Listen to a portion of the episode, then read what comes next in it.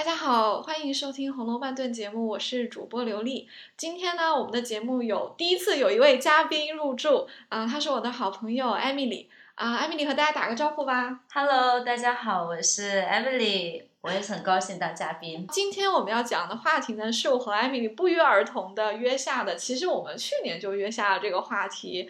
去年十月的时候，我们第一次见面的时候就相谈甚欢，我们就聊了很多关于《红楼梦》的话题，也还有一个是跟艾米丽当时的一个研究的领域比较相关的，就是巫术。然后我们就大开脑洞说，能不能把这两个话题结合一下。今年因为播客也开张了，突然想到，哎，那我们何不就趁这个机会去把它变成一个节目呢？啊、因为我做《红楼梦》的主播嘛，所以这个大家还比较理解哈。那为什么我们从巫术这个切口来聊呢？我觉得这个话题可以抛给艾米丽来跟大家聊一下。因为一上来就说我是研究巫术的，嗯因为希望不要吓到我们的听众。对，因为那个时候我刚好在做一个就是海南岛黎族的一个调研。那黎族呢，它其实是一个就是农农耕民族之前的打猎民族。那么嗯它就是像很多很深山里的，因为他们有很多祭祀啊，包括他们身体的符号、纹面啊这些东西。对，还有一个就是说溯源，是因为我是因为我我的职业的原因，那我就在做我的我所有的工作都需要写稿子，就是嗯无论我以前是做电台的，还是我后来做纪录片，我需要写一个稿子的时候，我就要研究故事体是怎么来的。嗯，那么故事体它当然是从神话的结构里出来的，最早读神话，到最后读口传的故事、民间传说。鬼怪精灵是吧？这些东西，他们都是，他们是不是有结构，有没有内在的象征符号？然后就一路引下来，就变成了就是神话跟巫术，是我就是在做 research 的一个部分。跟《红楼梦》做一个小小的关联啊，这里很多人可能读《红楼梦》的时候会觉得第一回和第二回特别的晦涩，不想看。确实是因为第一回和第二回主要人物还没有出场，而且他做了很多神话的价值观的设定。真正的人物像林黛玉和贾宝玉是从第三回才开始出场的。其实，在这里借这个机会，可以去跟大家讲一下前两回的用意何在啊？就其实曹雪芹也是用呃前两回，尤其是第一回，他做了一个整个《红楼梦》的世界观的设定。你也可以把它理解为说，这个故事也是和神话脱不了干系的，因为贯穿《红楼梦》的一个物件就是贾宝玉戴的这块玉，这个玉其实就是石头嘛。而且大家不要忘了，但是它是女娲补天的石头，对，它是女娲补天的石头，而且我们千万不要忘了，《红楼梦》是我们为了流传给它的一个名字，它其实还有另外一个名字，就是石头记。那这个石头的来源，我们也可以展开一下。像阿米丽说了，它是女娲补天的时候，但它不是一块普通的石头。女娲补天炼石的时候，它是炼了三万六千五百零一块石头。哎，这个就有点意思了。为什么神做事情还会不周全到多一块出来呢？因为这个零头一看就是不会被用到的，因为三万六千五百好像是一年的天数的一百倍，我们很容易理解。那这个一是干嘛的？这这一块石头可能多半就是没有用了。那它诞生又不能白来一场，最后就是这块石头它自己就没有被用上，但是因为它是神炼造，所以它是有一点灵性的，它就自己很自愿，自己觉得为什么我就五彩补天，被女娲丢在这个风下，就无稽崖、青埂峰下，这些名字都有一定的暗示啊，它是有谐音的。大家修炼了几呃一段时间，就灵性已通。我们中国古代神话体系里经常会有修炼和通灵的这样的一种描述，似乎是通过时间的修炼，万事万物都可以有灵一样。那这块石头也通灵了，那通灵之后就会产生说要到红尘里面走一遭的这个这个想法。那带他走走进这个《红楼梦》的是一僧一道，这个僧和道作为中国古代的主要信仰儒释道三家的代表，后面我们也可以再展开来讲。这个石头就是这样的进入了这个《红楼梦》，变成了贾宝玉戴的这一块玉。非常完整。你讲的，因为因为我听的这个就是很完整的一个概念，就是我们知道的最早的神话。嗯，神话是早于儒释道之前的。没错，对那么我们所有民族，呃，所有的人类现在，它是从最开始的创世神话开始的，嗯然后神话下来，在分流了之后，形成了各种信仰体系，因为文化的融合。那早期的神话，我们其实是有呃两个观点可以去看它。第一个，你可以从玄学的观点去看它，就是你未能解释的事情去看它。就像比如说一块石头，我们感觉是石头，那你从物理学或者生物学角度，它可能它在时间拉长的话，它也是一个生命体，它其实都是这个宇宙当中的一个东西。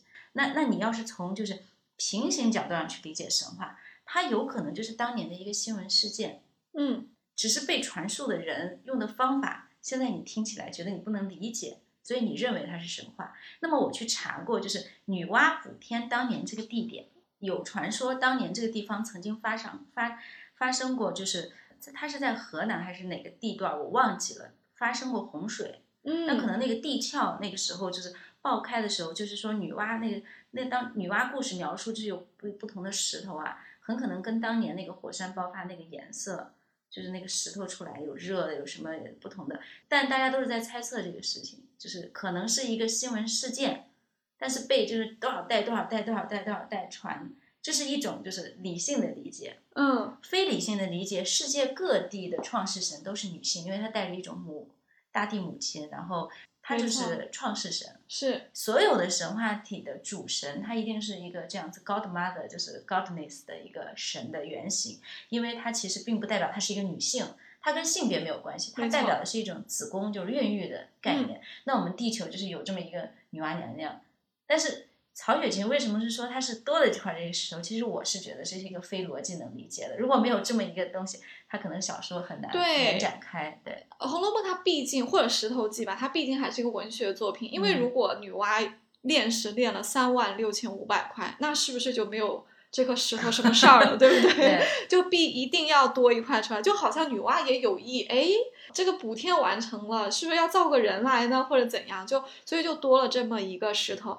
我但这我这块我想停一下，就是说作作为就是说曹雪芹的一个观点，就是比如说我们在写一个小说的时候，那么一个繁杂的一个工程，它就像有一根线一样，就是或者有一个气一样，就是他把他自己其实跟这个小说融为一体的时候，他是不是要有一个线穿起来？其实他自己也就是那块石头，他在穿整个一个东西。没错，我感觉是这样子。《红楼梦》其实也是一个，你可以理解为局外人，他就是那个多出来的那块，他不是剧中人。对。呃，《石头记》本质上是一本书中书，为什么呢？就是这石头去了红尘之后。又回去了，他又回到他这个青埂峰下。那他把他的遭遇的事情记在了石头的背上，就是石头上不是可以刻字吗？就记在上面。就我们就可以理解为说，这本书后面的内容就是石头背上的东西，这个像不像电影中的电影，书中的书？它其实更像一个，就是说从我的职业角度来，一个纪录片导演。那我进到了一个场域，我要去讲述这个地方的故事。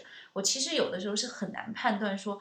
我是这故事的一部分，还是就我要时刻警惕自己，我是故事外面的一部分，而不会被吸在这个故事里面。所以这种状态一直要就是进去还是抽离的这种状态的有。还要有大局观，但是你不参与进去，你不附体在你每一个角色上，你怎么去塑造他成一个活灵活现的人？没错，可能我有这种感觉，就是曹雪芹他是一个作者，所以他是世外的，但是他因为塑造这个石头，也就塑造这块玉，所以他好像把他自己的 perspective 给了这块玉一样，没错，这个玉就可以代替他去看了。对他一定是奉献了自己能奉献的所有的东西。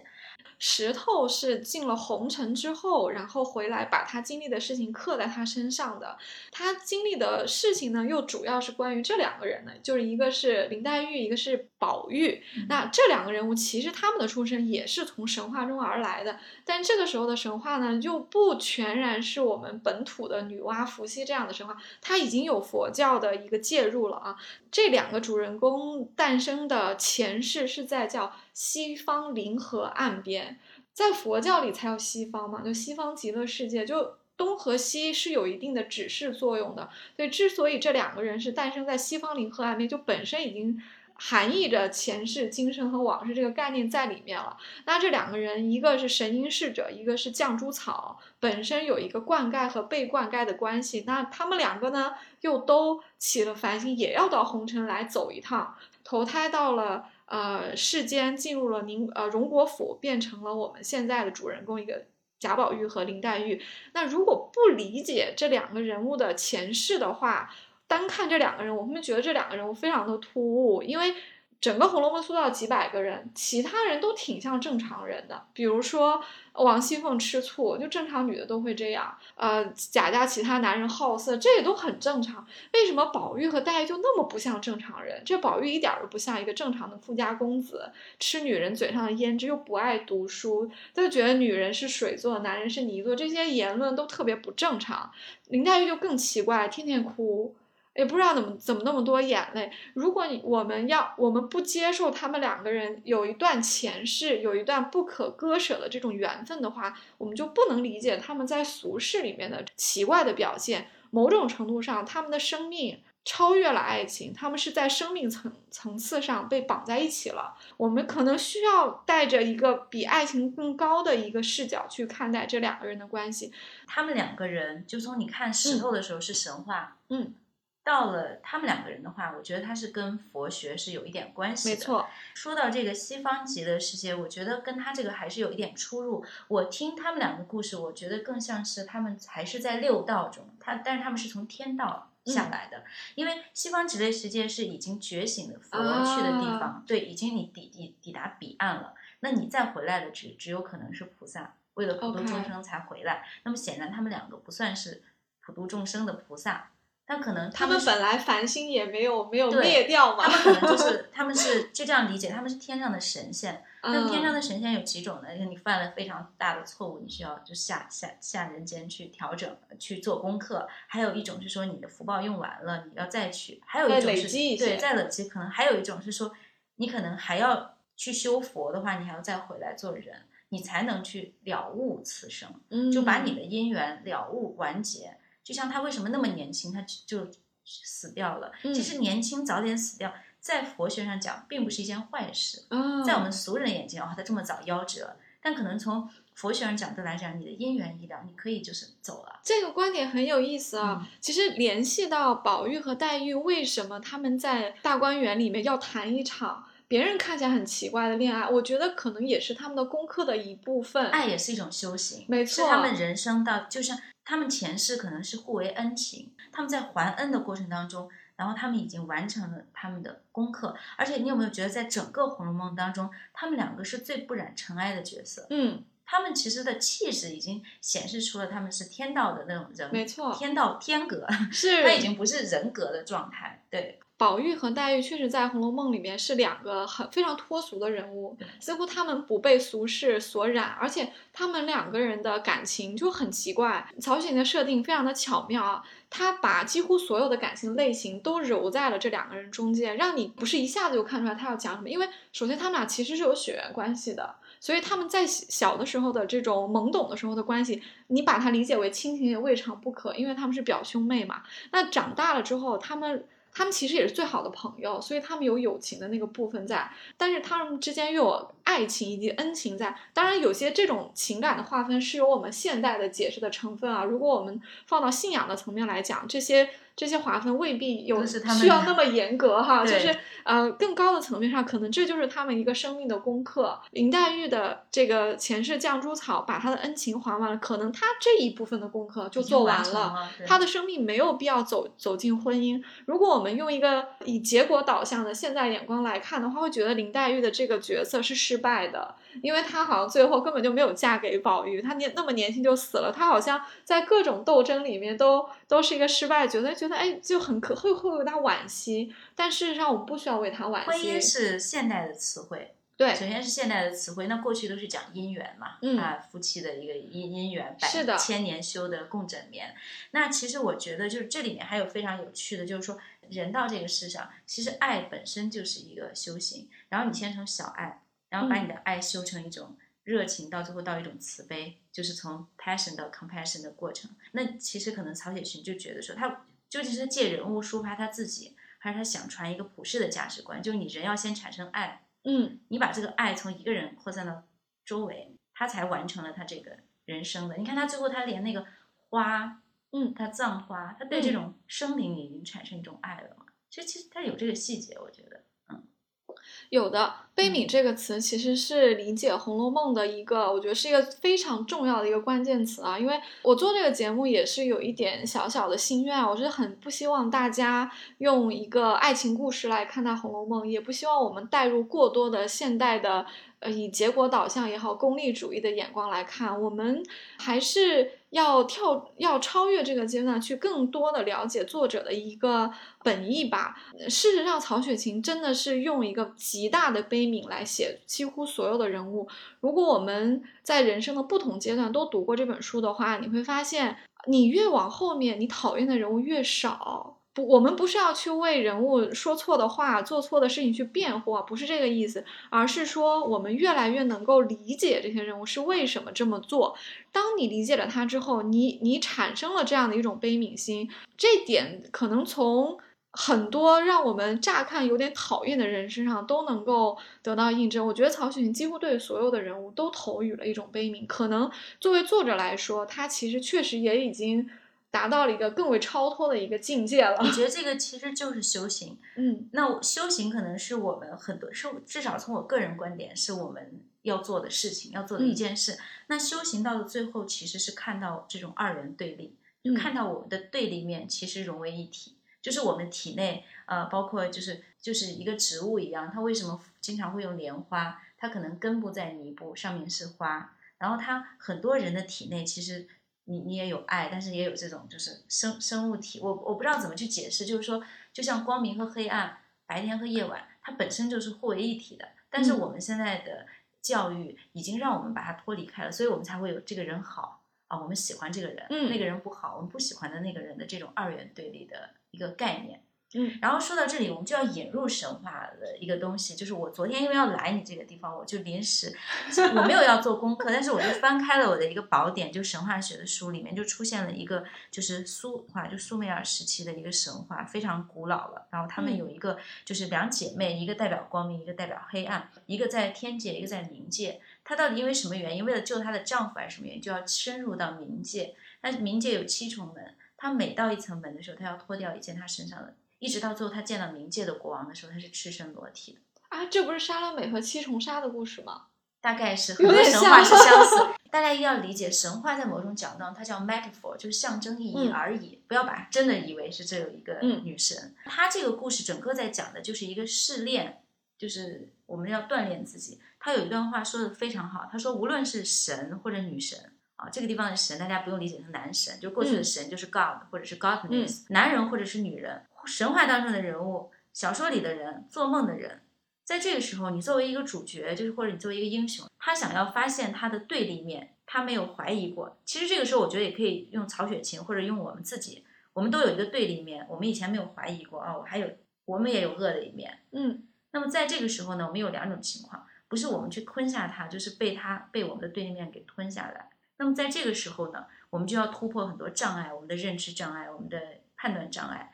那么我们要经历什么过程呢？就像这七重门一样，我们首先要放下骄傲，放下美貌，放下外貌，放下生命，放下你所有不能容忍的事物。当你屈服的时候，其实你的自我已经在一个融化的过程里。这个时候，你就会发现，这个世界上本来就是大家都是一体。嗯，我觉得很多人看《红楼梦》，可能开始的时候他会带着很多的 judgment。嗯，那如果他能够通过一本书去修行，也是很厉害的事情。就是看到最后，啊，原来我的偏见没有。嗯，对吧？如果能偏见没有了，或者说我们在某种程度上获得了一种近似于做的这种悲悯的话，我觉得这已经是一件很可期待的事情了。刚刚艾米有讲到二元对立啊。其实我突然想到另外一个概念，就是虚和实啊，这也是昨天我们两个人交换笔记的时候记下的一个关键词啊。虚和实，其实在《红楼梦》里面虽然比重不一样，因为写实的多，写虚的少，但是其实这个概念还是很值得拿出来一说的。我们可以认为这个呃女娲的部分和呃这个西方灵河的部分可能是像一个虚嘛，因为他们到了人间之后就是实的部分，但其实虚还是。不停的做一次闪回的，比如说，每当有一个重要阶段的时候，梦就来了。太虚幻境那一段我觉得非常精彩，就是贾宝玉的初次，是不是？就是是他他的一个梦，也是一个春梦，也是他一个，就像你往小了说，这就是一个青春男孩到青春期的一个，似乎是个性幻想嘛，因为梦中梦到的都是美丽的女子啊。往大了看，其实这就是一次非常重要的通过虚的描写来揭示主题的，因为几乎所有的人物的命运，尤其是女性的命运，在这个梦里面都有揭示，所以就是虚。以一个不是那么大的篇幅介入，但是它极大的影响了史。嗯，其实说说什么是神话，神话就是众人的梦，梦是个体的梦是一种表现。那么如果是一个社会或者一个集体的梦境，所以集体的梦境就形成了各个。因为我前些年在做这个人类学，嗯，去一些部落里，那么部落的历史，它不是说像我们这种教科历史，部落的历史就是口传神话。嗯啊，我们以前来了一个什么神啊，然后我们的神说了什么呢？它就是这个众人的梦境。那么怎么解释这个众人的梦境？呃，他们是通过什么方法最后启迪了这个梦境？那这个每个部落都有他的说法，这个我就不便去就对多讲。但他的确有一个这个梦境的说法。啊，太虚幻境这个地名啊，在《红楼梦》里有很多的，有有过几次出现，它其实非常的重要，因为它是虚和实的一个交界。就前面宝玉和黛玉从西方临河岸要进入红尘的时候，他们是要先经过太虚幻境的，有点像是当时用了一个词叫挂号，就是说这两个灵魂要进凡间，需要在这个呃这个地方。呃，相当于交一个申请一样，要发个签证一样，医院的挂号，对，叫挂 号，真的就是挂号哦。然后你再去，因为你挂号，你也要得到一个身份。如果我去一个平民家，就没有这本小说了，因为曹雪芹就是要写一个贵族家庭，所以这两个人就是要出生在贵族家庭里面的一个大小姐和这个公子嘛。那看他也是前世比较好，诞生在温柔富贵乡里面，当然是有用意的，因为曹雪芹并不是。给贾宝玉一个温柔富贵相，是让他来享受的，不是是要让他点醒他的。是说你走一遭之后，你会发现这些呀也是空，因为他是当时是贪恋人间嘛。没错。作为石头的时候，他是好像是这个僧道在他面前说了是的，石头确实他还有他没有经历过，所以他的认知还在一个比较浅的阶段，他就觉得说红尘我还是想去一下的。但僧道因为已经不一样了，他们本身就在精神境界里面，他说：“哎呀，这个红尘虽……”好，还是有很多美中不足的盛宴必散的事情，倒是不去的好。可是石头没有经历过啊，所以僧道觉得说，哦，那既然这样的话，可能对你来说，你这个功课就是要体验一番再回来。所以好吧，那我携你到这个风流富贵乡里面去走一遭，这个才是有这个石头的这个经历。这个也很像我们现在社会当中，就是很多大家对于这个红尘的理解。比如说，我现在劝你说，哎，刘丽要不要就是出家？你会觉得说，哦。原来红尘中，我很多东西我还没有放下，无论是我爱没有放下，还是说我的物质没有放下。嗯，那这个时候会有人说，嗯，这些都不重要，你出家吧。但你是走不了这关的。嗯，那真正让你走这关，是让你拿下，然后看到它，然后再放下。这个就是修行的过程。就是你没有你没有经历过钱的诱惑，那好，你去经历，你经历了之后，你发现它的空性啊，你才能回来。这个就是。修行的一个过程，这也就是为什么他要从天道到人道，还要再完成他的整个旅程，就很说得通。说到这里，可以提前聊一个我之前做的一个笔记的内容，就是僧道在《红楼梦》里的作用了。很多次你会发现，一僧一道结伴而行，总是试图去点醒或者是拉住某一个主要角色。这个僧道度化过或者尝试度化过的人物有很多啊，比如说第一。一回和第二回就出现的甄士隐，当然甄士隐后来就已经跟僧道出家了，所以度化成功。然后他们后来有尝试过渡林黛玉，没有成功。这个是为什么？因为太早了，林黛玉没有经过还泪啊，没有经过报恩这个过程，所以林黛玉是不会去。林黛玉小的时候非常受宠，但是因为她生来就是有她前世带来的一些包袱的一些使命的，所以她是一个很特别的小孩儿，身体也很差，担心。那这个呃和尚过来说要带她出家，那林黛玉的父母当然是俗人，他们。他们不同意，觉得怎么能让宝贝女儿去出家呢？所以林黛玉就这个时候失去了一个佛度有缘人，对她这个时候就缘没有到，嗯，那她就是注定要失去父母，要去荣国府遇见贾宝玉，哭那么多次，把眼泪还完了，功课结束了，那个时候她的缘分才到。后来她也有度过其他人哦，比如说柳湘莲。每个人的经历都是不一样的。柳湘莲本来是一个贵公子，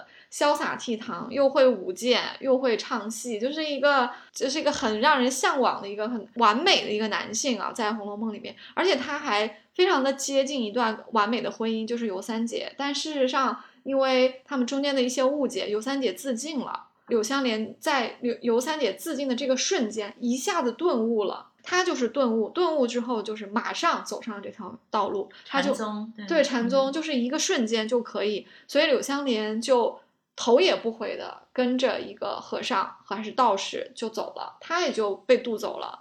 那另外一个也是尝试了一下渡，但没有成功的例子呢，跟黛玉有一点点像，而且他们两个啊名字都有点像，就是妙玉。妙玉也是一个仕宦之女啊，苏州的名门闺秀，跟林黛玉的出身非常像。她也是小的时候有和尚过来说：“你们家这个女儿如果不出家不行的，他的命不好，一定要跟我去庙里。”然后妙玉的父母也是不舍得，谁会舍得孩子没有经过红尘就一下子脱离红尘呢？就不同意，所以妙玉就身体一直不会好。他家里买了很多替身，因为在古代你是可以出钱让别人帮你去。呃，找一个贫苦人家的小孩儿去庙里帮你去修行，似乎在佛前去做事情就可以，这个功劳可以回到你的身上啊。但是没有成功，妙玉的身体还是没有好，所以他最后还是去了尼姑庵。当然，他带发修行了。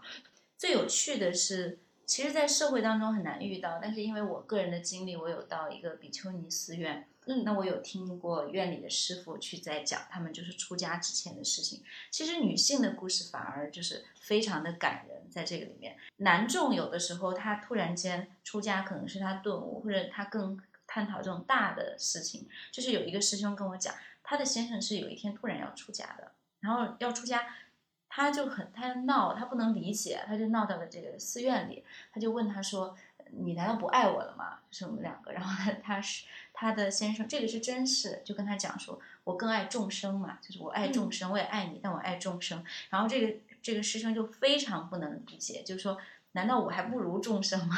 我也是众生，我也是众生，为什么不爱我？但是就是已经是这样子，但是他其实是因为这件事情的点化，后来开始学佛，进入佛门。可能他的缘分就是需要有一个人这样子带他。然后他的先生也是跟他讲说，那我此世的。就是义务一尽，然后我跟你的缘分也到这个点上，然后就基本上是这么一个情况。嗯嗯，哎，其实讲到佛缘，又听完你刚刚讲的这些，其实还是我们现实生活中的一些例子。我突然想起一个人物，我还挺想聊一聊他，就是王熙凤。我们讲到讲到这些精神的东西，可能绕不开一个词，就是因果。因为我们为什么要修行？因为我正是我们。呃，非常敏锐的发现了事事物的有什么样的因，可能会诞生什么样的果，就是一定会诞生。这个中间的联系，也许也许是有一些奥妙，我们没有搞清楚，或者说是不是在今生一定就会实现这个果啊？这些东西我们先不聊。这个业是有很多业的，没错，很多结构的。王熙凤其实，在书中是一个非常入世的角色，因为她是管家嘛，她也很贪财，她借用她管家的关系帮人打官司啊，放高利贷啊，她揽了很多钱，所以。他是一个，所以他也明摆的就跟人说，他说我不信因果，因为他做了很多事情，比如说帮别人打官司的时候间接的害死人命，所以他不表示说我不 care 这个东西。话虽如此，那么凤姐真的跳脱了因果吗？其实没有，我找到了很多小细节。王熙凤本人的命运我们就不谈啊，就是一从二令三人目，她最后是不是被休了，我们就不说。但是她其实无意中是促成了一个因果的，就促成了一个小小的善因长成一个善果的。涉及到一个很小的一个角色，就是刘姥姥。其实刘姥姥有三进荣国府，但是因为后面几十回我们看不到了，所以我们没有办法知道刘姥姥第三次进荣。国府是什么样？很可能是在贾家丁衰败的时候啊。前两回刘姥姥进贾府的时候，王熙凤不管出于什么原因，她其实都是善待了刘姥姥的。她第一次可能是出于一种摆谱，或者说觉得想显示自己重要，或者是念及说刘姥姥以前跟王夫人，也就是王熙凤的娘家，跟王家有那么一点小瓜葛。王呃，这个凤姐觉得说，哎，赏你一点好处也是。所以她其实无意中。嗯，做了一点点小小的善事，二十两银子对凤姐来说什么也不算，而且这是公家的钱嘛，也没有用她的钱。但是不管怎么样，凤姐没有打发刘姥姥走，所以她做了一个小善事的。那刘姥姥也是一个很讲回报的一个人，所以她第二次进荣国府的时候，带了好多地里的蔬菜过来，瓜果送给贾家，贾母很开心，留留着刘姥姥住了几天。那最关键的是，她走的时候跟王熙凤有一个私下的一个小小的一个对谈，王熙凤就说她的说起她的女儿，说她女儿还没有名字。觉得生的日子不好，因为是七夕的时候生的，就想说你老人家到底是苦人、庄稼人，贫苦一些，你给他起个名字，只怕还压得住他。就是这个有一点点民间的信仰的东西啊。说这个怎么说？就是说要让一个穷人给孩子起一个名字，就有点像是我们小的时候农村会有家里给孩子起名叫狗剩、嗯，栓柱这些不好听，就好养。因为王熙凤担心他得想，她说她巧姐老生病，刘姥姥就说。那索性就是啊，兵来将挡，水来土掩。他蹊跷的话，我们就要以巧治巧，我们就叫她巧姐吧。果然起了这个名字之后，巧姐。身体就好了，就好像没有呃成成长的很茁壮啊。起名字这个事情在传统文化里面是有一个很深的含义的。通常来说，这是父母和祖父母的特权。刘姥姥这样一个身份卑微的一个老妇人，可以给一个贾家的大小姐起名字，是有很多含义的。有点像是刘姥姥对乔姐一个再造之恩。在这前后啊，就王熙凤也。给了刘姥姥很多的财物，因为刘姥姥第二次走的时候，贾家所有人都给她东西，有的是给钱，有的是给药，有的是给好给给米。那王熙凤本人也难得大方的拿出了银子给刘姥姥，给了一些她，她以前送人都是送公家的东西，拿公家的东西送人情，就但是这一次。他跟刘姥姥送东西是他真心送的，所以这就是他结了一个小小的善因。包括他留刘姥姥住下来，以及形成了后面这么多互动，其实他是有促成的作用的嘛。他的不多的几次善因，最后全部都作用在了乔姐身上。他本人的下场可能还是一个比较悲剧的一个下场，可能。但是，就算你不信因果。他也无意中埋下了一个因，一个因，然后结出的果就是他的女儿乔姐，在戏中是个很小的小女孩，在天真烂漫的时候，我们认为一个小孩是赤子之心，她其实是没有污染的。她的母亲做了那么多坏事，那么多毒辣的事情，但是就在一个老妇人刘姥姥身上施加了善念和善行、善言这些东西，最后全部都回向到了乔姐身上，以至于在贾家最后被抄的时候。几乎所有人的下场都不太好，但是刘乔姐这样的一个小女孩，在她被她的狠舅奸凶可能要卖到窑子里这个当口，刘姥姥把倾尽全家之力把这个女孩救下来，嫁给了自己的外孙板儿，从一个大小姐变成了一个农民的老婆村妇。这样看起来，外人看起来，乔姐的人生是经经过了一个大起大落，但这就一定不好吗？没有。其实她反而过上了一个平常女子的生活，可能这就是一个回报。我觉得这就是曹雪芹，按说她是一个这样的贵族家庭，但是她对百姓的悲悯，对贫苦人民的悲悯，嗯，是高级的。是的，因为她不是以站在一个我站在高的角度去看贫苦人民，就是他有时候会还会有一些心生羡慕。因为中间有一个片段是讲他有一次在出，他很少出门嘛，贾宝玉很少出，在出门去看那个出家的那个道姑的路上。在那个路上，他瞥见了，就是匆匆忙忙要停下来，因为他们旅途他停下来去喝水，就补给一下的时候，到了一个农家人家，他见到了一个小姑娘，好像跟贫苦人家，然后他们就赶快，因为他一来就要把所有的屋子清空给他们住。他在那个角落里看到那个小姑娘，就是跟他爸爸妈妈之间的那种亲情的互动，他心生了一些羡慕。大概是有这么一个片段的，没错，这个片段其实非常的细，但是真的是值得大讲特讲。我觉得曹雪芹对农民也好，就是所谓的底层劳动人民也好，他真的不是高高在上，他确实是有心生羡慕的这个成分在的。所以他把这样的一个视角，这样的一个观点，他赋予了最重要的主人公就是宝玉，他让宝玉来羡慕这个人，那这个观点已经非常明显了。确实是在去道观的路上啊看到，但那个场合其实是在给秦可卿送葬啊，因为要去这个家庙里面去给他下葬嘛，要做法事，所以他就路过了这个村庄。然后这个女孩呢是有名字的，叫二丫头啊。虽然在农家这也不算什么大名字啊，但是她确实是有名的。这个二丫头是一个不卑不亢的一个女子，她完全没有在宝玉和秦钟这些衣着华丽的少爷面前。流露出来想攀附富贵的这种心，她非常的落落大方。要别的女孩可能就躲一边，不敢跟他们说话，或者很羡慕这些富贵人。二丫头完全没有。宝玉因为很好奇她的纺车，她就要去碰一下，想摇一下看看。但是因为宝玉不会，所以二丫头就就过来说了一句话，她说：“你不要给它弄坏了，我纺给你看。”她一方面觉得这是我生活的东西，我不能让你弄坏了，但是她也没有驱赶他走。她说。他知道这些人是好奇，他说：“哎，过来，我房给你看。”他所以他的不卑不亢，我觉得曹雪芹是赞许的。而且二丫头非常的纯真。如果说他已经入世很深的话，他可能都不会在宝玉和秦钟面前进行这样的一个一个表现。而且二丫头非常漂亮，非常的健康，是一个健美的一个农村少女。所以宝玉心里真的是心生了一个羡慕。他羡慕到什么程度呢？就是他们因为。其实，在村庄里面休息，其实就是类似于去洗手间休息一下、换个衣服的这么一个小小的一个细节啊！真的如你所说，是要打扫干净啊，把这些下人都驱赶开，给这些富人用的啊。走的时候可能还得打赏一些小费之类的。那宝玉就做完这些事情，就被凤姐啊这些都叫回到车上，就要去继续往下赶路了。这个时候，宝玉怅然若失，恨不得跟了二丫头走。你看这句话写的多妙啊！对，可能曹雪芹把。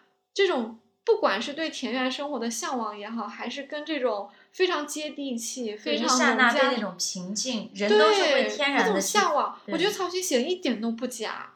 这句话放在曹宝玉身上说出来，我们一点都不觉得矫情。我完全能够理解宝玉这样的人是会对这种这种生活有怅然若失、有有向往的。但是他事实上再也没有见过二丫头。我当然没有走那么深，但是我觉得站在就是作者的角度。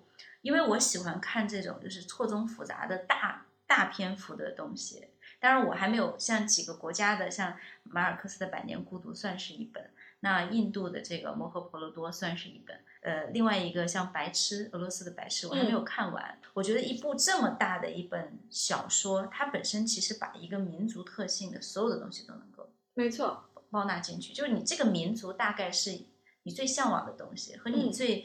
超脱的和你最信奉的东西，和你这个社会摆向，基本上就是含在里面了。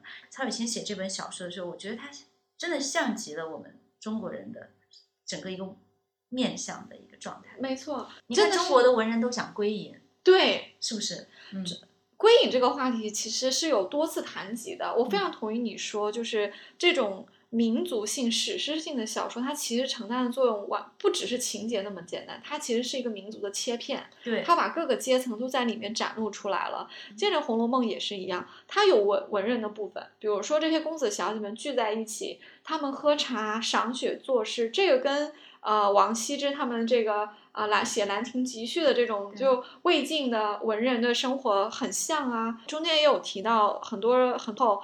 呃，他们流露出对陶渊明这种田园生活的一种向往和赞许，包括就是稻香村，呃，也是这样子。但是曹雪芹又非常的，他又很高明的地方在于，他很不标榜说文人就高于老百姓。嗯，没错。嗯，他觉得文人也是一种，但是文人里面跟老百姓站在一起的那些是更高明的。其实他想说的一种叫返璞归真的一种状态，就是我们人到了最后，可能就是说。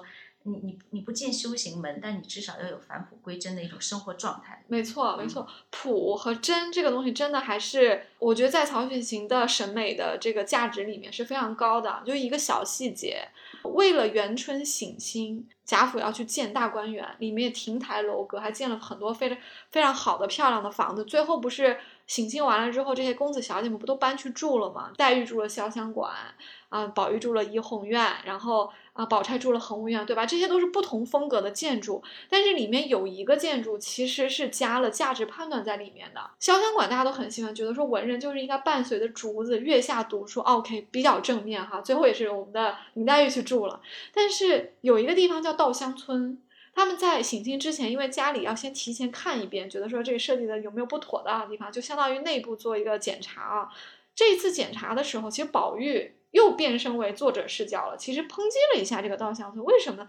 这天是贾政带着一群亲客相公和宝玉一起来看，宝宝玉在他爸面前通常大气也不敢出，嗯，但是他这天竟然高谈阔论，去批判了一下稻香村，为啥呢？他觉得你稻香村吧，他说何谓天然，一点都不天然，他说我们这里就是人力穿凿而来，我这里又不是农田。又没有活水，也不是真的种庄稼，养养几个鸡鸭就是为了装点，你还要起个稻香村，你还要标榜你自己是农民，你根本就不是农民，你就是一个。你就是一个贵贵族人家的高高级版的农家乐嘛，你又何必 把自往自己脸上贴一个自然的这个标签？我觉得曹雪芹这个很现代这个观点，没错没错，而且他其实是有点批判，就是其实你有时候看一个民族的一部史诗，就可以看出这个民族他最 care 的事情。你看中国，就是说曹雪芹的这部剧作，他好像的一切都是笼罩在一个大背背景下。那中国的文人外为什么要隐士？有的时候觉得好像说。你的天空上面有一个很大的东西覆盖着，你本身也不能，你要不然就是脱离这个社会，嗯，你去修行人，然后就脱离这个红尘当中。然后他其实中国是不太有一个反抗精神，他有点像禅宗，就是说我在我这个有限的环境内，我能创造多少的心灵空间，它是这么一个状态。我认为它和印度，就是我在看印度神话，我觉得是完全不一样的。印度神话就是一直在。讲的是人性的东西，就一直在想，但是他的人性又上升到，就是说我们为何而战？他是一个其实是蛮战斗。印印度的神话里面的神都是有战斗能力的，他是那种就是说他为何而战？这是他们反复在想啊。我可以就是包括甘地也是一个，他虽然用了一种很和平的方式，但他也是一种战斗的一种形式。他和我们中国的这种整个民族性质，我觉得还是有点不太一样。我们可能想的不是一个如何去战斗，而是在一个那么一个大背景下。我们怎么样把自己能够活好的一个，然后我们又如何去看待因果、看待感情、看待亲情，如何种善因，然后如何在不能脱离这个社会去修行的状况下，如何又把这个过好？这样子，哎，这种独特的心态是不是有一点点跟中国传统上一直儒释道三家融合在一起有点关系，是吧？所以佛教是在中国是非常的兴盛的，反而在印度并不是最兴盛的。这是我们自己传统的文化土壤哈，就是，而且因为中我们一直有儒家，但儒家是不是一种宗教我们还不论哈，但是因为儒家的入世部分，对对，我觉得儒家的入世部分可能和道家和佛家又做做了一种补充也好，然后它变成了普通老百姓一个非常融合，然后又有点某种程度上有点像是。你往好了说，是博采众家之长；功利一点说的话，其实就是想三家的好处都占嘛。就为什么我想提到“功利”这个词，就是在我做笔记的时候，其实也有一个点，我是呃体察到，我觉得为什么我想说这个功利呢？就是在几次葬礼上，其实都是既有僧人也有道士的，他就有有一种给我的感觉，就是谁家保佑我都行，所以我把两家都请来。中国的宗教一直就像。缺少了一种对空性的理解，就中国的这种，我们不谈宗教，就是信仰体系。嗯，就何为空，其实还是需要有一个很漫长的过程。所以我们的信仰就变成了一种利己。那我们现在最通融的话，就讲你做一件事情，至少要自利利他，能做到这一点，其实就已经不错了。是，嗯。但如何去理解这种宇宙的空性，这个是我们二十一世纪我们懂了这个物理学之后，我们才知道啊，这种和合是什么，这种空性是什么？对。那这种可能在早期的这种佛学里是有的，但是因为到了我们的中国的，但其实道家也有讲这种东西，但到了百姓生活里如何去融入，可能就是另外一种形式。嗯，因为《红楼梦》里面我还留意到有好多次是，其实有点像商业法式，就是怎么理解这商业呢？就是我出钱，我其实有我想得到宗教的好处，但是我不想付我修行的这个努力。那有钱人就会有一个特权啊，他就会说，那我可以付钱来让别人给我修行，那好处回向到我身上。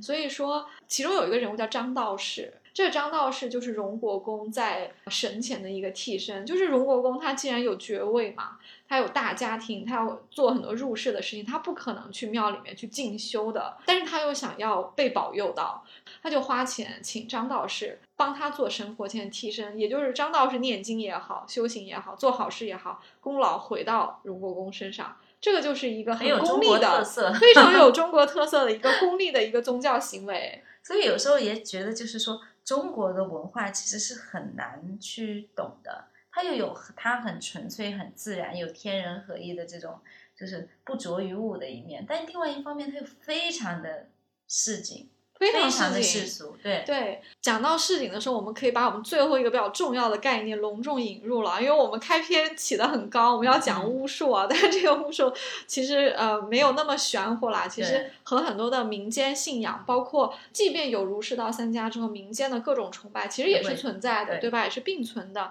那也有很多。呃，巫婆也好啊，神这个神棍也好，他们其实一直在通过一些做法或者是一些他们的一些实践，去跟老百姓产生一些啊互动吧。《红楼梦》里面其实有提到几次，而且我们会看到提到他们的时候，和所谓正统的儒释道的信仰产生了一个。一个一个关系，一个作用，还挺有意思的。呃，我想很多人一定会忽略这个，在《红楼梦》里面会有这些东西。其实是有的，不能忽略。啊，一个很重要的角色就是马道婆，我很想讲讲她。她的名字有一点迷惑性，道婆，你会觉得，哎，那是不是道家？其实又不完全是。她讲的东西啊，就是佛也有，道也有，民间的那些呃什么土地崇拜啊，什么都有的。他就是一个。你可以理解为说是有点民、有点生活经验、阅历很多的一个老太太，可能懂一些民民间的一些操作吧。她就会在富富贵人家里面游走，去捞好处，所以她其实是经常出入贾府的。她有那么几次事情啊，首先因为宝玉经常是。中间被烫伤了嘛？马道婆来的时候，贾母跟他唠嗑的时候提到这件事情。哎，马道婆觉得时机正好，就过来兜售一下他自己的这个这些伎俩啊，就是说，哎呀，说这富贵人家的呃。小孩子呢，经常因为是这些小鬼啊，会嫉妒他们，就经常暗地里拉他们一下，戳他们一下，所以经常养不活，养不大。那贾母一听，天哪，这还得了？这是我最疼的孙子。所以，而且他们的长孙贾珠因为早亡嘛，所以全家对宝玉真的是寄托了厚望的。那贾环又大家又不太喜欢嘛，对不对？这个很能理解老人家这个溺爱的心理啊。这个马德福就说有办法，就是要在神佛前做好事。这个做好事就要有钱的，马不到婆的办法，在我们读者看来一点都不高明，就是要钱。他他怎么要钱？他说你要在神前点海灯许愿，我帮你点这个灯啊，就是你家的，就是给你求长命百岁，给你求平安的。但是呢，哎，他还把价格都。报出来，他说：“他说这个如果是长辈给小辈点呢，也不能太多，怕折寿了他。你要许的愿大，你灯就得大；许的愿小，灯就小。”他就还举例子，他说哪哪个哪家啊，这个什么王爷家呀，什么这个呃贵族家许了多少，就有有的是点几斤的。有十斤的也有，五斤的也有，三斤的也有，穷人家一两的也有。你看马道婆，她搜刮真的是上到贵族，下到百姓都要搜刮的。就听完这些，贾母就想说：“哦，那就每个月给他点几斤吧。”然后他就说：“你帮我点，你按月过来领银子钱。”你看马道婆到贾母面前唠个嗑，就把这个钱赚到手了。其实我们也不知道他有没有真点嘛，反正贾母也不会天天看的。呃，马道不是只干了这一件事情，他其实还干还干了一票大的。我相信他肯定干了别的事情，不然不会。我认为这么一本小说里不会把一个就是没有实质的神婆请进来就能骗到没错，你说的对。嗯，灯油也见过世面的呀。对，灯油只是前奏，后面真的是干了一票大的。我们知道宝玉一直有一个嫉妒他的人，就是赵姨娘，因为赵姨娘作为小妾，她肯定是。希望自己的儿子贾环将来可以继承家业，所以他很嫉妒宝玉，呃，但是他呃又不敢对宝玉怎么样，因为宝宝玉毕竟是王夫人生的儿子嘛，又很受宠，但是他就想说，万一宝玉有个三长两短，这家业不就是我贾环的了吗？就是我儿子的了吗？将来好处都是我，对，就 扎小人了。他同时还嫉妒王熙凤，因为他知道王熙凤特别泼辣，而且王熙凤看不起他，他的这个心思啊，被马道婆看出来了。马道婆呢就觉得说，哎，赵姨娘这里这里的钱我也可以赚一笔。其实马道婆挺没有原则，挺坏的。因为表面上马道婆是宝玉的叫继明干娘，就相当于宝玉是要认她做干妈的。你都收了宝玉一家的钱，你又收对家的钱，你这不是双面间谍吗？但马道婆就真的这么干了，她要给赵姨娘出了个馊主意，她说。你把他们两个人的名字，几个小人儿，把他们名字写上去，这伎俩一点不高明，对不对？然后让人放在他们的枕头下面，你只要放下去就行了。我在家做法，你一一百样不用管。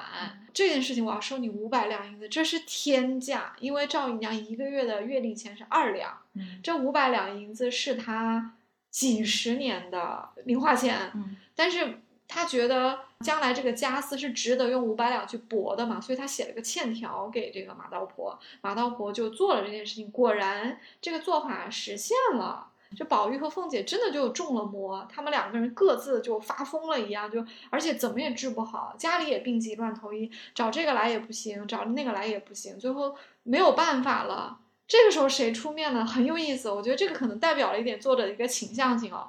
他把僧道又请回来了，就是有点像是正经的宗教压倒了这个民间的这些神婆系统一样。当然了，这个里面也有一个来由，就是宝玉他是有一块玉的。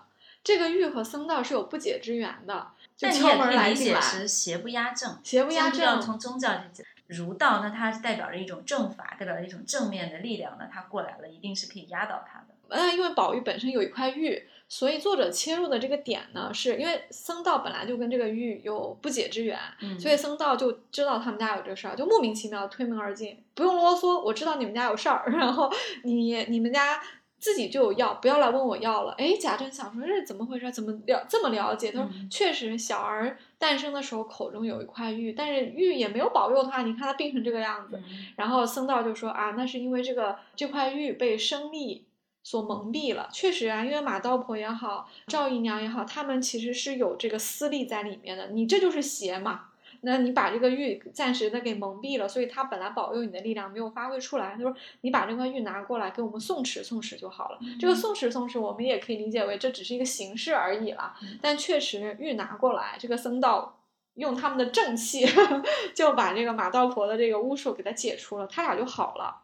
呃，讲完马道婆作为一个坏的这面的这个神婆的一个代表，我还想拉出一个正面的来讲，就是她她肯定她不是神婆了，她就是一个。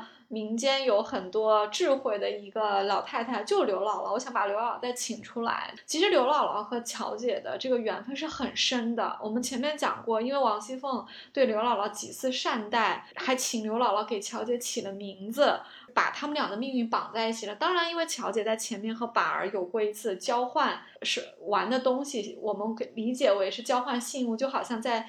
呃，月老面前牵了线一样，这也是一个缘分啊。还有一个就是刘姥姥作为一个饱经风霜、有很多民间智慧的一个老太太，其实确实是救过乔姐的。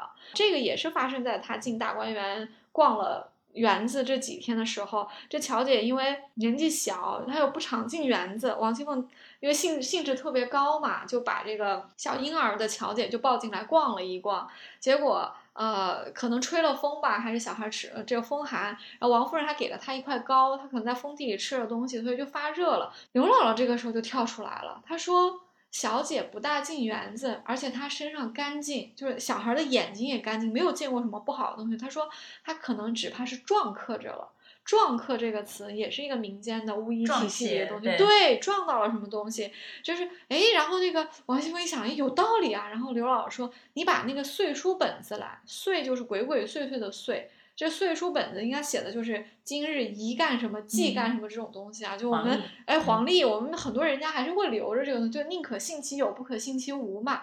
他就让丫鬟拿了岁书过来一看，原来他们进园的那天啊是有花神的，所以可能小孩儿就天真无邪的小孩冲撞了花神就不知道，所以他们就按照书上写的办法去送花神，结果写的很远，他说果见。呃，大姐安稳而睡。哎，我想到这里，到最后就突然想到，因为你在讲这个《红楼梦》的过程，我当然没有那么细致的去看，但是我确实是有花一点时间去看这个呃印度的摩诃婆罗多。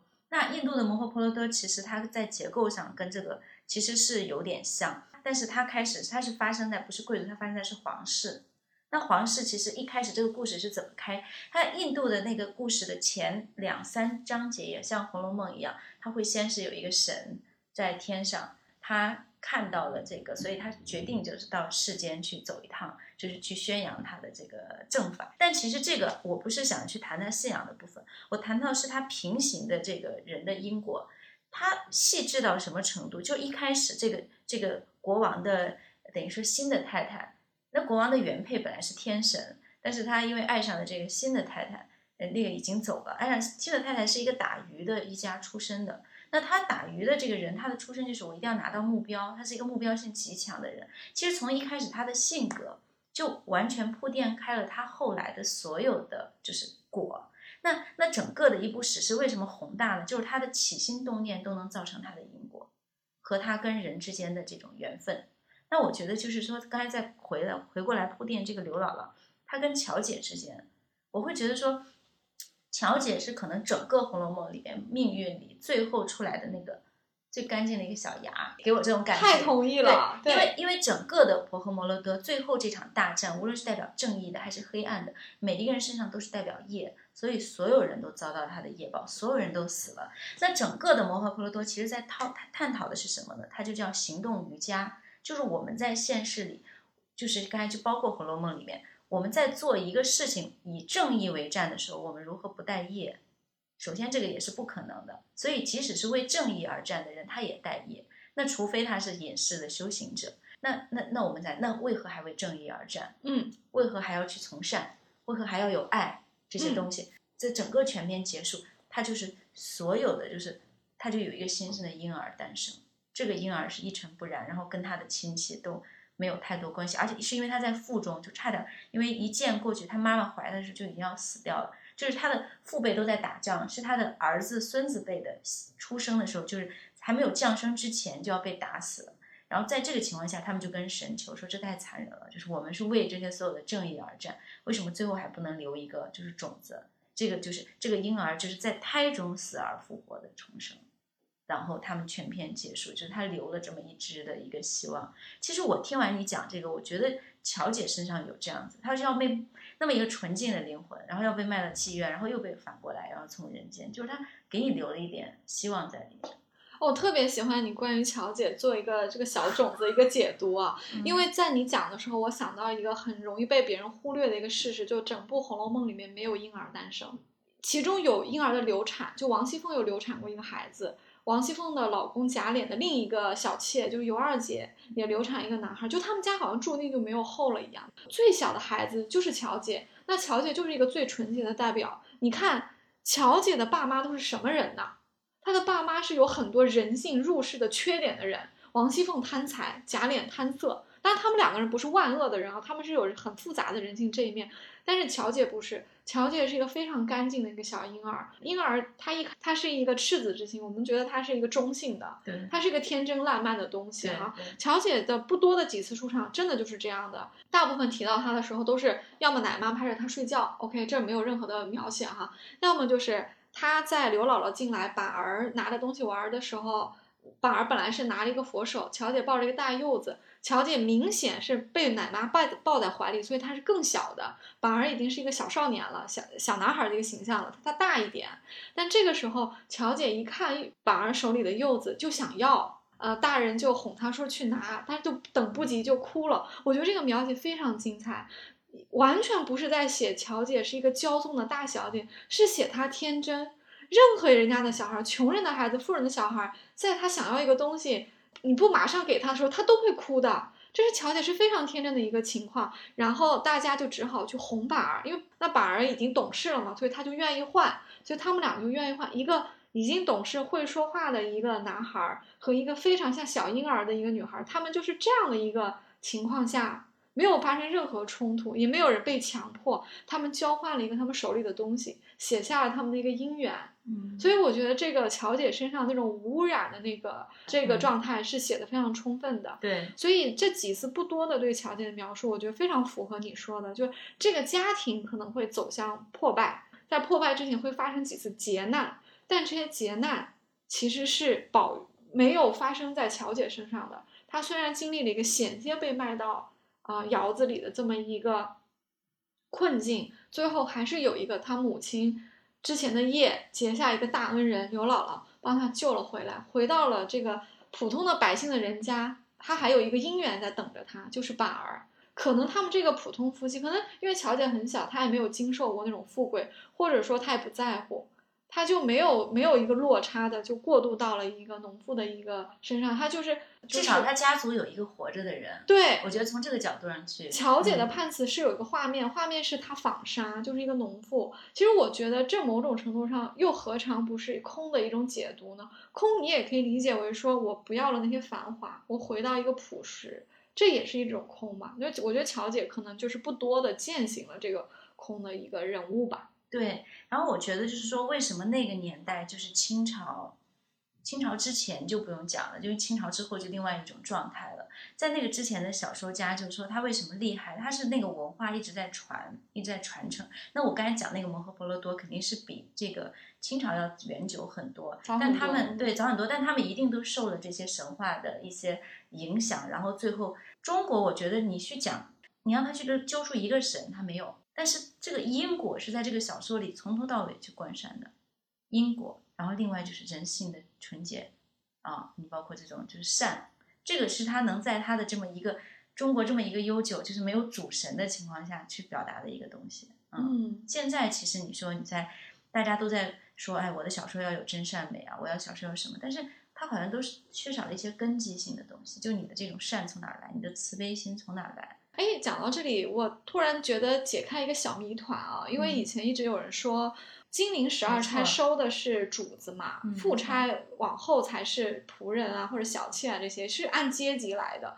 那十二钗里面为什么还有乔姐？他们觉得说乔姐辈分又低，年纪又小，都没有到少女的成分，她凭什么进入十二钗？而且她似乎戏份也很少啊，把她去掉，把薛宝琴放进去不是很好吗？但是我们通过刚才聊的这些东西，我倒觉得乔姐突然有了入选的理由，因为她是贾家保存的一个善良的一个种子。对，所以她在劫难之后也就剩她了，他一定要有一个一席之地，而且我觉得他性别是重要的，他不是男生，他是女性，那就意味着他将来可以孕育新的生命。没错，这可能我们刚刚聊了这么多其他文化的神话体系，我觉得这这是一个共通之处，对，对新生命的一个，所以他们很通赞扬。其实佛学到了中国，流传到我们汉地的汉传的佛教大乘佛法，那。它其实也有跟道家，像显宗就是跟道家的一种结合。那包括禅宗，包括他们现在日本修的净土，它其实都是在跟这种汉文汉文化的一种结合嘛。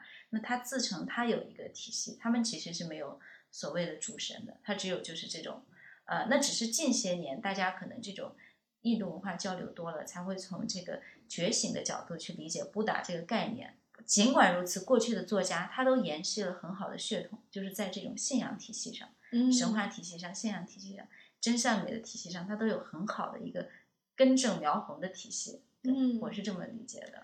我们今天聊的也很尽兴啊。嗯呃，总结一下，我觉得，因为之前我我和艾米丽在聊天，我们在评价这部《红楼梦》的时候，我们觉得说它其实在文学和文化的层面都取得了非常高的成就啊。就文学层面就不说了，因为它对人物的刻画真的是非常厉害。文化的层面也是，它通过很多风俗啊、美食啊、建筑啊、衣着，甚至是很多诗歌的描写，我觉得它保存了中国文化的高峰的一些一些东西，像是一个集大成者啊。那今天我觉得我们的聊天有点像是从另外一个角度切入，我觉得从我觉得从信仰和以及人的精神世界的角度，我觉得他的成就也是非常高的。对，他可能把那个时代中国社会上可能出现的种种。主宰我们精神世界里的这种信念，还有一些因果的体系，对，都融在一起了。然后他作者还做了他的一个解读，而且这些解读我们其实在其他文化里还找到了呼应，比如说很多对呃民间的这些处理啊，包括。呃，像乔姐这么一个小婴儿，起到这样一个保留希望的一个作用，其实都是有很多深意的。那我们今天就聊到这里吧。特别感 谢艾米丽专程来到我家，我们一起录制这个节目，终于不是远程录制了，所以特别开心。然后特别感谢艾米丽。好，那我们今天的节目就到这里，谢谢大家收听，谢谢大家，再见，再见，拜拜。